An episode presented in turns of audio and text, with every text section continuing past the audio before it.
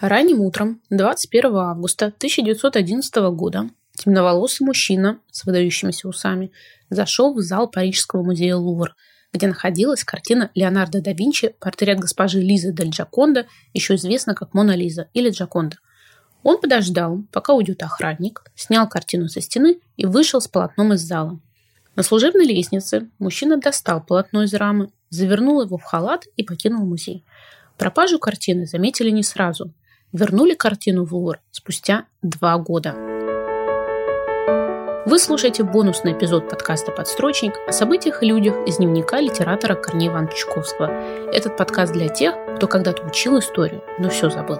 Вспоминаем и разбираемся вместе. С вами Александра Белогубова. В этом эпизоде о Джаконде и Марии, Маяковском и Бабеле, Разбираемся, что общего между перечисленными историческими персонажами.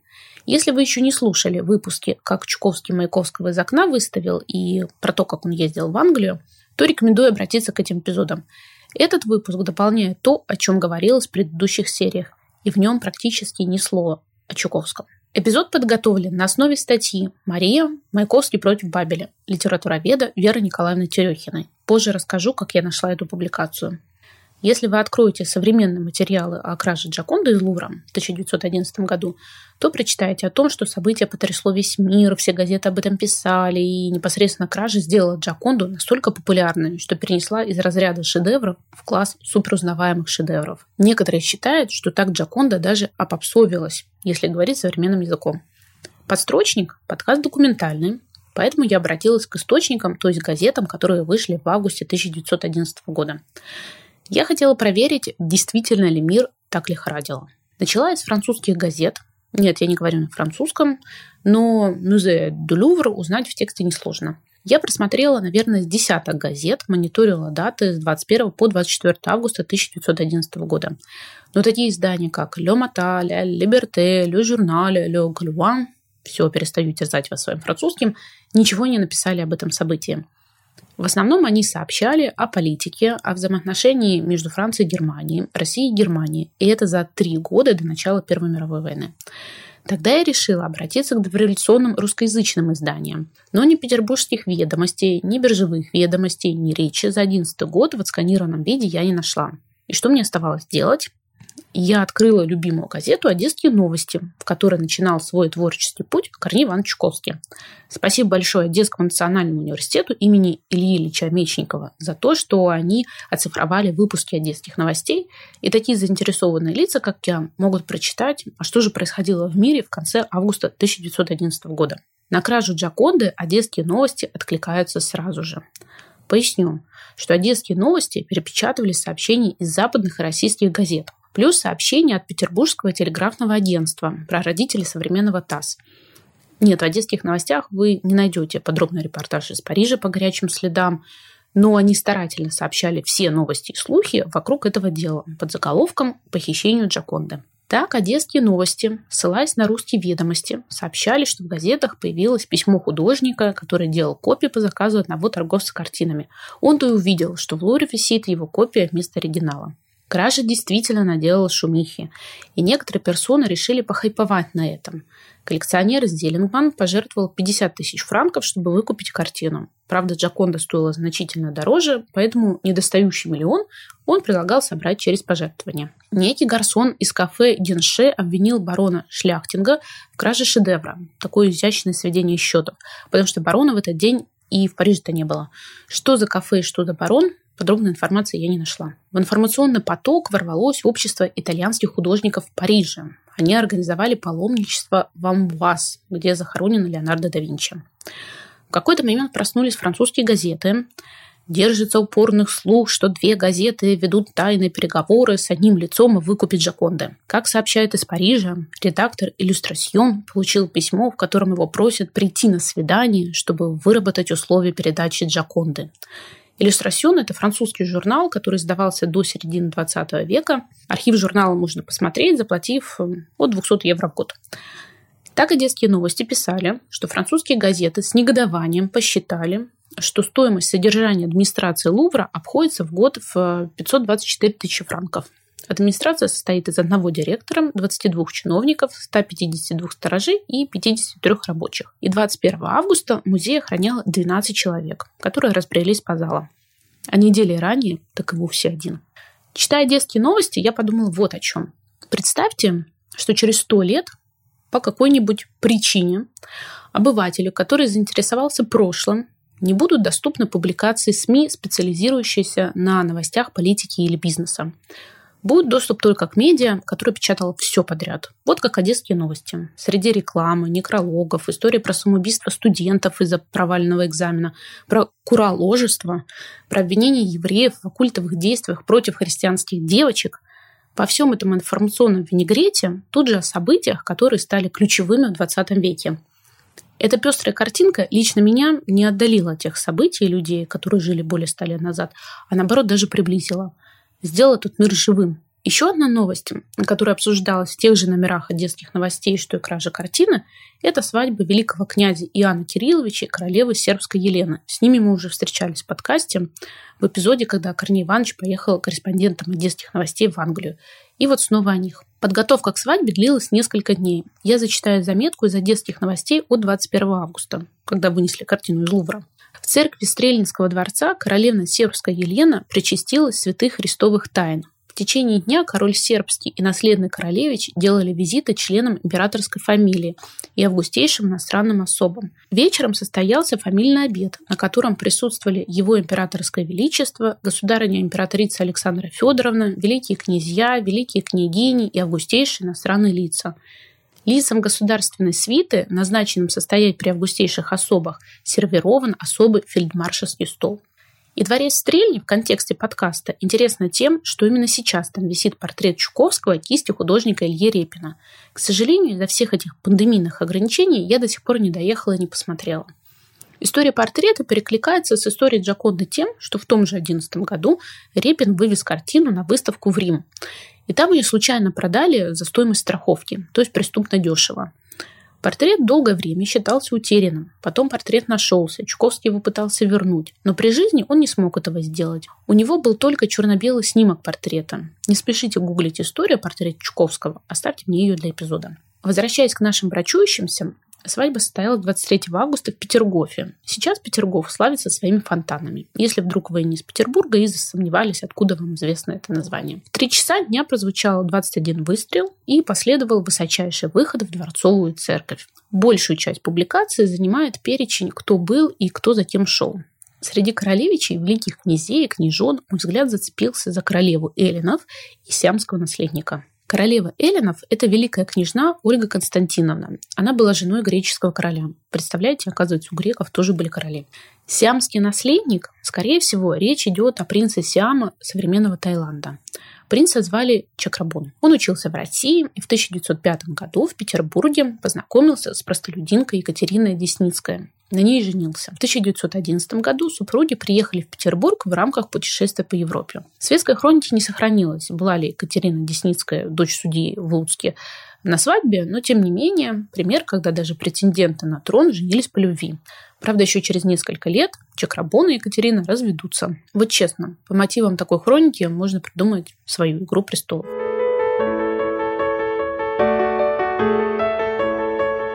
Возвращаемся в Париж. Итак, утро 21 августа 1911 года. Джаконды на стене уже нет. Но сотрудники музея этого не замечают. Пропажу обнаружил художник Луи Беру, который собирался сделать копию с портретом. Он к охране. Охранник ему отвечает, «О, месье, не паникуйте. Картину сняли со стены, чтобы сфотографировать». Луи Беру уходит, возвращается часа через четыре, но картина на стене не появилась. Тогда охранники сказали, «О-ля-ля, что же делать?» Потом решили, что кто-то неудачно пошутил, ведь полотно, написанное 400 лет назад, нельзя просто так взять и продать. В итоге музей все же закрыли. Как писала газета The Guardian, 23 августа 1911 года некий англичанин предложил оставить залог пачку денег, чтобы его пустили в Лувр. Зря, что ли, в Париж приезжал. Курасан съел, по сене прокатился, пришел окультуриться в Лувр, а музей закрыт. Но англичанина не пустили. Все серьезно. Полиция развела бурную деятельность. Она работала по такому принципу. Кто-то кому-то сказал, что видел некого мужчину с завернутой в плащ рамой, и этот мужчина сел на поезд в Бордо. поезд задержали. Кто-то другой видел кого-то подозрительного у почтового судна «Кордильер». Оно отправлялось из Бордо в Южную Америку.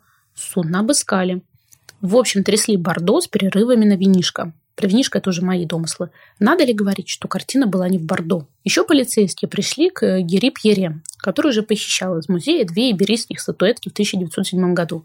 Но Пьере уехал из города. Они пришли к его работодателю, французскому поэту Гийому Полинеру, и арестовали его. Досталось и Пабло Пикассо, который дружил с Аполлинером. Надо ли говорить, что ни Пикере, ни Аполлинер, ни Пикассо не крали картину из Лувра? Джаконду нашли бы намного раньше, если бы следователь, один из лучших во Франции, Альфонс Бертильон, не так скептически относился к дактилоскопии, способу распознания человека по отпечаткам пальцев. Он просто проигнорировал отпечаток пальца на раме, которую нашли на служебной лестнице, а и такой же отпечаток был в базе данных полиции. Так что же произошло 21 августа 1911 года? Итальянец Винченцо Перуджа был сезонным рабочим в Лувре. Он работал стекольщиком. Его наняли для изготовления защитного экрана для картины да Винчи. Он зашел в зал, подождал, пока охранники уйдут дальше по коридору, снял картину и вышел на служебную лестницу. Перуджи рассказывал, что он обмотал картину вокруг своего тела и так покинул музей. Джаконду он хранил под кроватью. Спустя полтора года после кражи Перуджи написал письмо флорентийскому антиквару Джари Именно такое имя указывает в одесских новостях от 3 декабря 1913 года. В Википедии указан другой человек. С предложением купить шедевр.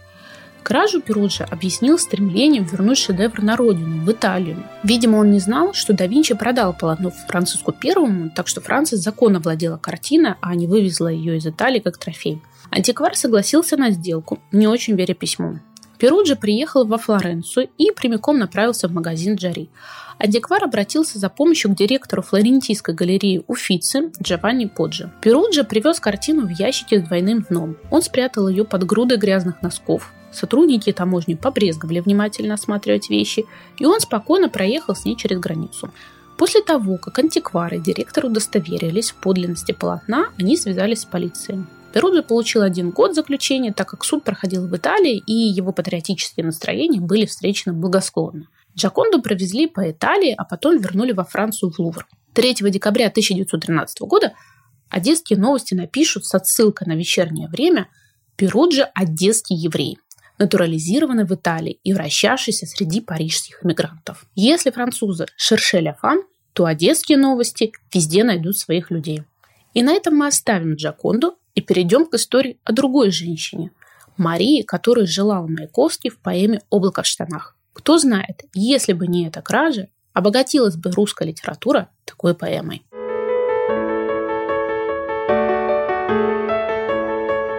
Третьего декабря 1913 года газета «Одесские новости» публикует еще одно интересное сообщение из Петербурга. Неудачи футуристов. Первый спектакль, устроенный футуристами, сопровождался скандалом. Раздавались свистки, крики «Довольно морочить! Вам место в сумасшедшем доме! Долой!» Речь идет о пьесе Владимира Маяковский, которую написал, да-да-дам, Владимир Маяковский. Он же выступил режиссером и исполнителем главной роли. Премьера состоялась 2 декабря в Луна-парке в Театре на Офицерской. Сейчас это улица Декабристов. Дом по номеру 39 не сохранился, но он был рядом с Императорским Мариинским театром. В газетах действительно скандал. Но именно скандалы и жаждали футуриста, к которым относился Маяковский. Правда, Сонка Шамардина, с которой Маяковского отношения в это время, а об этом я рассказываю в эпизоде «Как Чуковский Маяковского из окна выставил», вспоминала иначе. Спектакли в Петербурге ждали. На спектакле было много друзей и врагов. Театр был полон. Были театральные люди. Помню, как звучало каждое слово его, как двигался он, Маяковский. Скандала не было, и многие были разочарованы. Просвистели ее, пьесу, до дырок. Такую запись делает Маяковский в автобиографии. И вот представьте, вы в одной комнате с Владимиром Маяковским. Пусть это будет номер в гостинице «Полирояль» на Пушкинской в Петербурге. Фантазируем. Он берет одну газету, потом другую, листает еженедельный журнал «Огонек» номер 50 от 15 декабря 1913 года. И на странице 10 рецензия с рисунком с натуры авторства художника Животовского. Текст рецензии короткий, но достаточно оскорбительный. Бред куриной души, святочные хари, литературный попрошайка, и автор, который остался безымянным, пишет, что скандала не было. Публика осталась в недоумении. Маяковский проводит рукой по волосам, перелистывает страницу журнала «Огонек», не вчитываясь в филитоны и отчеты о собраниях. Он оживляется, когда замечает две фотографии, которые на девятой странице. Как раз на оборотной стороне рецензия его пьесе. Это фотография Джаконды и укравшего ее Перуджи. Он даже вырвет страницу с журнала и сложит ее так, чтобы видеть только портрет Джаконды. Позже это впечатление или знание превратится в строчки поэмы «Облако в штанах». Вы Джаконда, которую надо украсть. Кстати, в поэме есть еще и про химеры, и собор Парижской Богоматери, так что тема Джаконды и Парижа зацепила поэта мощно. Одна из линий поэмы «Облако в штанах» – любовь поэта к девушке Марии. Изначально еще должно было звучать имя Сонки, но потом Маяковский передумал. Только Мария. Это было, было в Одессе. Приду в четыре, сказала Мария. Восемь, девять, десять. Мария не вымышленный персонаж, это реальная Мария, в которую Маяковский влюбился в Одессе во время тура по югу Российской империи в начале 1914 года. Мария Александровна Денисова. Ей 19 лет, хотя поэт-футурист Василий Каменский, который был в поездке с Маяковским, оставил в воспоминаниях, что ей было 17. Мария жила в семье старшей сестры, училась в престижной детской гимназии. В доме сестры часто собирался литературный кружок. На одном из званых обедов появился 18-летний Владимир Маяковский – стихами, громким смехом, остротами. Он произвел впечатление на присутствующих. Как помним по рассказам в предыдущих эпизодах, Маяковский это умело практиковал. Возможно, это была не первая встреча Марии и Владимира. Буквально несколькими неделями ранее они могли познакомиться на вернисаже в Москве. Тем не менее, в Одессе Владимир Маяковский пропал. Василий Каменский вспоминал. «Нам надо было ехать в Кишинев, но Маяковский задерживал отъезд. Мы волновались. Дело в том, что Маяковский влюбился здесь в красавицу Марию Александровну и по этому неожиданному случаю сходил с ума. Он рвал и металл и вообще не знал, как быть, что предпринять, куда деться с этой нахлынувшей любовью. Мария Александровна принадлежала к числу тех избранных девушек того времени, в которых сочетались высокие качества пленительной внешности и интеллектуальная устремленность ко всему новому, современному, революционному. Стройная, обаятельная, с глазами южной ночи, это она сразу же представилась воображению поэта – а я только видел, в Джаконда, которую надо украсть. Далее Каменский пишет, что 20-летний Маяковский, еще не знавший любви, впервые изведал это громадное чувство, с которым не мог справиться. В этой фразе сразу несколько неточностей про возраст поэта и его чувства. Мы-то знаем, что была любовь к Сонке Шамардиной, и в отношениях между Сонкой и Маяковским сомнительную роль сыграл Корневан Чуковский. А вторая неточность про возраст. Маяковский предчувствовал, что из этих отношений ничего хорошего не выйдет. Он нервно, задумчиво шагал по комнате, чтобы вскоре же сказать «Меня сейчас узнать не могли бы. Жилистая громадина стонет, корчится. Что может хотеться такой глыбе, а глыбе многое хочется». На это Давид Бурлюк, который был вместе с ней в поездке, Ларнет, наблюдая за влюбленным другом, развалившись на диване, тихонько и нежно подсказывал. «Напрасно страдаете. Ничего не выйдет. Из первой любви никогда ничего не выходит». И действительно не вышло. Вошла ты резко, как Нати, муча перчатки замуж, сказала, знаете, я выхожу замуж. Мария Александровна выходит замуж за инженера Василия Львовича Строева. Они уезжают в Швейцарию, в Лозанну. Там рождается их дочь Алиса. И на этом история могла бы закончиться, не будь Мария Денисова таким неординарным человеком.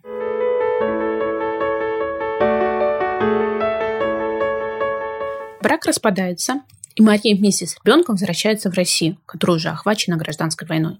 Смелый шаг, согласитесь. Но на этом Мария не останавливается. Она уходит на фронт. Но не рядовым или медсестрой, а руководителем художественно-агитационного отдела армии. Занимая такую должность, Мария Денисова позволяла ее образование. Еще в Одессе она ходила на курсы в коммерческое художественное училище, Продолжила занятия живописью и скульптурой в Швейцарии. Еще она училась в высших художественно-технических мастерских в Москве. Они существовали с 1920 по 1926 годы. Когда я читала о жизни Марии Александровны Денисовой в период гражданской войны, в моей голове крутился вопрос, а где же был ребенок? Я ответа не нашла. В СМИ потомки Денисовой упоминаются в контексте памятника материнства. Это авторская скульптура Марии Александровны, Дочь Денисова Алиса уехала в Англию вместе с уже своей старшей дочерью. Младшая внучка Денисовой оставалась в Москве. На могиле Денисова не стоял памятник. Ее потомки обещали поставить памятник, а взамен забрать скульптуру материнства. Но они этого так и не сделали. В итоге скульптуру на могиле установил музей Маяковского. Скульптура представляет собой женщину, целующую младенца. Считают, что автор как раз изобразила себя и дочь Алису. Действительно трогательная скульптура. Посмотрите в поисковике. Или, если вы в Москве и любите прогуливаться по кладбищам, то Мария Денисова захоронена на Новодевичьем. И вот Мария Денисова уходит на фронт агитработником. Здесь появляются еще две фигуры, важные для повествования. Первая – это ее второй муж, Ефим Афанасьевич Чаденко, красный командир и член Реввоенсовета Первой конной армии. И вторая фигура – это Исаак Иммануилович Бабель, который был корреспондентом, политработником и бойцом Первой конной армии. И роман в новеллах «Конармия», он как раз о жизни бойцов Первой конной во время Советско-Польской войны 1920 года. Рассказы, которые позже были изданы единым романом, изначально публиковались по отдельности. И среди изданий, в которых они вышли, был журнал «Лев». Сооснователь этого издания Владимир Маяковский. Круг замкнулся, все герои на сцене. И у Маяковского, и у Бабеля есть пьеса, которая прототипом героини стала Мария Денисова. В 1930 году Маяковский публикует пьесу «Баня» о том, как изобретатель Чудаков придумал машину времени, и бюрократ Победоносиков собирается отправиться в светлое будущее в 2030 год. Совсем недолго осталось. Но вместо этого в их настоящем появляется фосфорическая женщина, которая отбирает несколько людей и забирает с собой. Победоносикова с собой, конечно же, не берет. У Победоносикова есть жена Поля, и перед предполагаемым отъездом Победоносикова, а он собирается уехать с любовницей, между ним и женой происходит следующий диалог. Победоносиков обращается к Поле. «Ты, конечно, не волнуйся, ты, Полечка, помни, что ты сама можешь понять, что нашу жизнь, мою жизнь, может устроить твое доброе желание. Поля, мое, сама, не смешно, Победоносиков. Кстати, я забыл спрятать Браунинг. Он мне, должно быть, не пригодится. Спрячь, пожалуйста. Помни, он заряжен. И чтобы выстрелить, надо только отвесть вот этот предохранитель. Прощай, Полечка. Владимир Маяковский был в курсе отношений между Марией Денисовой и ее вторым мужем Ефимом Щеденко.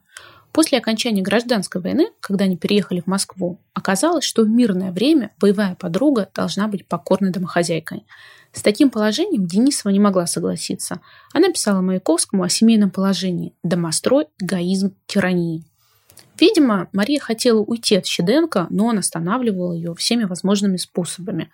Упросил вернуться, грозя, что застрелится. Щеденко был против, чтобы Мария продолжала заниматься скульптурой. Деньги на материалы ей давал Маяковский. Пьеса «Баня» провалилась, Маяковского ругали, и в этот раз он не смог так легко перенести критику. Исаак Бабель свою пьесу, которая даст название «Мария», напишет позже Маяковского, в середине 30-х годов. События тоже разворачиваются в гражданскую войну, но в Петрограде. У генерала Муковина две дочери. Людмила крутит роман с еврейским контрабандистом Исааком Дымшицем. Интересно, как Бабель словами Людмилы цитирует себя же из-за детских рассказов. Дымшиц хочет овладеть Людмилой, она его отталкивает, потом говорит «Я ухожу». Оборачивается, смотрит на Дымшица, разражается смехом. Не надувайте губ. Идите ко мне. Скажите, друг мой, как вы все это себе представляете? Должна же я привыкнуть к вам сначала? Дымшиц. Я не штиблет, чтобы ко мне привыкать. Людмила. Я не скрываю. Какое-то чувство симпатии вы мне внушаете. Но надо этому чувству укрепиться. И потом, много еще не решено. Ваша жена. Дымшиц. Причем здесь жена? Людмила. Я знаю. Еврей привязан к своим детям. Дымшиц. Не о чем говорить, ей-богу, не о чем говорить, Людмила. Поэтому до поры до времени надо тихонько сидеть рядом со мной, вооружиться терпением. Дымшиц. С тех пор, как евреи ждут Мессию, они вооружены терпением. Выпейте еще бокальчик. Если не помните часть из одесских рассказов, как Бабель описывает еврейскую Одессу, то послушайте эпизод «Омерзительная Одесса» Чуковского. Получите удовольствие от того, как Бабель работает с текстом и подтекстом. Мария, старшая дочь Муковина, на сцене так и не появится. Она ушла на фронт, пишет письма родным, они постоянно вспоминают. Из реплики Людмилы в диалоге с Дымшицем я убрала такие слова, чтобы не сбивать ритм. Из армии приедет Маша. Вы познакомитесь, в нашей семье без нее ничего не делается. Это интересный прием, когда герой есть, он играет важную роль в повествовании, но на сцене так и не появляется. Бабель чуть ли не до последней сцены держит напряжение, приедет Мария или нет. Вот и Людмилу изнасиловали, даже, возможно, заразили гонореей. Вот и у отца инфаркт, и он при смерти ждет Марию. Но вместо нее приезжает солдат, потому что наступление, и Мария не могла уехать с фронта. Пьеса заканчивается тем, что в одну из комнат генеральской квартиры на Миллионной улице с видом на Эрмитаж заезжают новые жильцы, рабочие его беременная жена. Пьесу планировали поставить в 1935 году, но запретили еще во время репетиций. А что же наши герои? Владимир Маяковский застрелился в апреле 1930 года. Мария Денисова покончила с собой в 1944 году. Она выбросилась с балкона дома на набережной, дом в Москве. Здесь жила советская элита, и в 30-е годы репрессировали подъездами. Исаака Бабеля арестовали на даче в Пределкине. Он был репрессирован в 1939 году. Ефим Щеденко умер в 1951. Осталась только Джаконда. На нее все так же можно посмотреть в Лувре, если, конечно, у вас сейчас есть возможность съездить в Париж.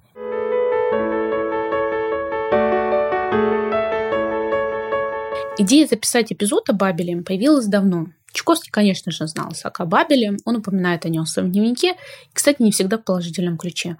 Но эта искра моего интереса разгорелась во время обучения на курсах литературной школы Бенд. Я о ней уже упоминала в одном из эпизодов. Несколько преподавателей ссылались на Бабеля как на мастера слова и приводили в пример романы в новеллах Кунармия. То, что я сейчас рассказываю, это не реклама курсов Бенд, это скорее информация к сведению. С 10 марта школа запустила бесплатный проект «Голоса». Каждый день в Телеграм-чат выкладываются голосовые сообщения от сценаристов, редакторов, писателей, психологов. Это такая терапевтическая история, если вам нужна эмоциональная поддержка. Как мы все знаем, вначале было слово, и слово может стать спасением. Ссылка на Телеграм-чат школы Бенд в описании. В начале эпизода я упомянула литературоведа Веру Николаевну Терехину. Когда мне захотелось сделать эпизод про Бабеля, в порыве собрать информацию о нем, я пошла в библиотеку имени Маяковского и нашла там сборник материалов Международной научной конференции «Исаак Бабель в историческом и литературном контексте 21 век». В книге действительно интересна публикация, разбираются по тексту текстов Бабеля. Если хотите почувствовать себя немного бабелеведом, прикоснуться к бабелеведению, рекомендую посмотреть. Я оставлю в описании эпизода название этого сборника.